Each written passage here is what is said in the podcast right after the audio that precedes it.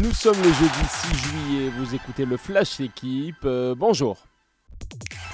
Pression, maître mot de la conférence de presse de rentrée du PSG. Son président Nasser Al-Khelaifi l'a martelé. Kylian Mbappé ne partira pas gratuitement. C'est non négociable selon ses mots.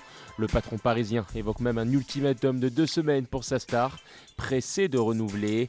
À son retour de vacances, Mbappé, lié à Paris jusqu'en juin 2024, pourrait même être écarté du groupe pro selon le quotidien.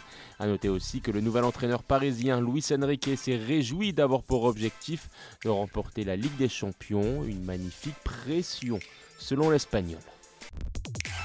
Un petit mot de l'Euro Espoir de foot. La France éliminée en quart de finale. Ce sont l'Espagne et l'Angleterre qui disputeront la grande finale samedi, comme en 1984.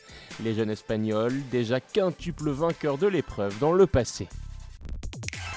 On ne l'a pas vu venir. La première victoire sur le Tour de France de Die Hindley, nouveau maillot jaune. Lors de la cinquième étape, l'Australien a gagné et impressionné dans les Pyrénées, tout comme Jonas Vingegaard. Le Danois, tenant du titre après une minute au général sur son grand concurrent slovène Pogacar, déjà double vainqueur du Tour. Je sais que Pogacar n'abandonne jamais, ce sera une bataille chaque jour et il va falloir garder un œil sur Hindley. Vingegaard, stratège, a bien lancé les hostilités.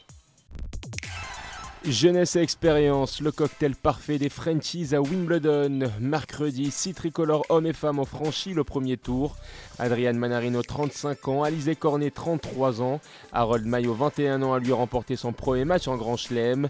Alors que Varvara Gracheva, russe de naissance, est qualifiée dans la peau d'une récente naturalisée française. Merci d'avoir écouté le Flash d'équipe. Bonne journée.